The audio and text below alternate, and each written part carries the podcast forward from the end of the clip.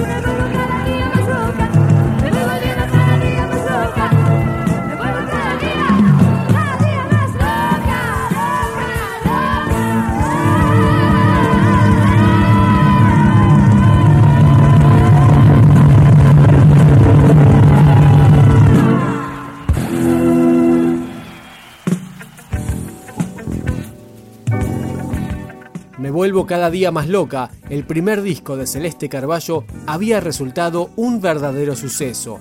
A los pocos meses ya estaba grabando su segundo trabajo, Mi voz renacerá, y esta es precisamente la presentación en vivo de ese material, los días 5 y 6 de agosto de 1983 en el Estadio de Obras. Ahora es la de todos mi voz.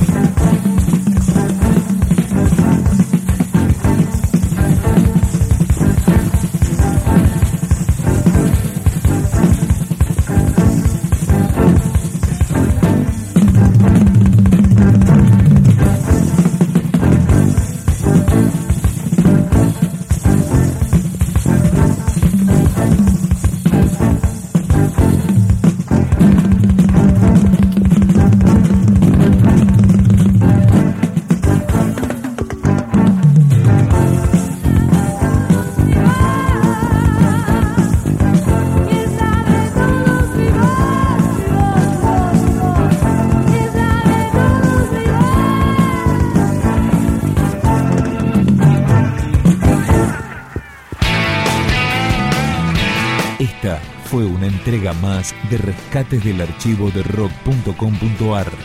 Materiales documentales inéditos que merecen ser conocidos.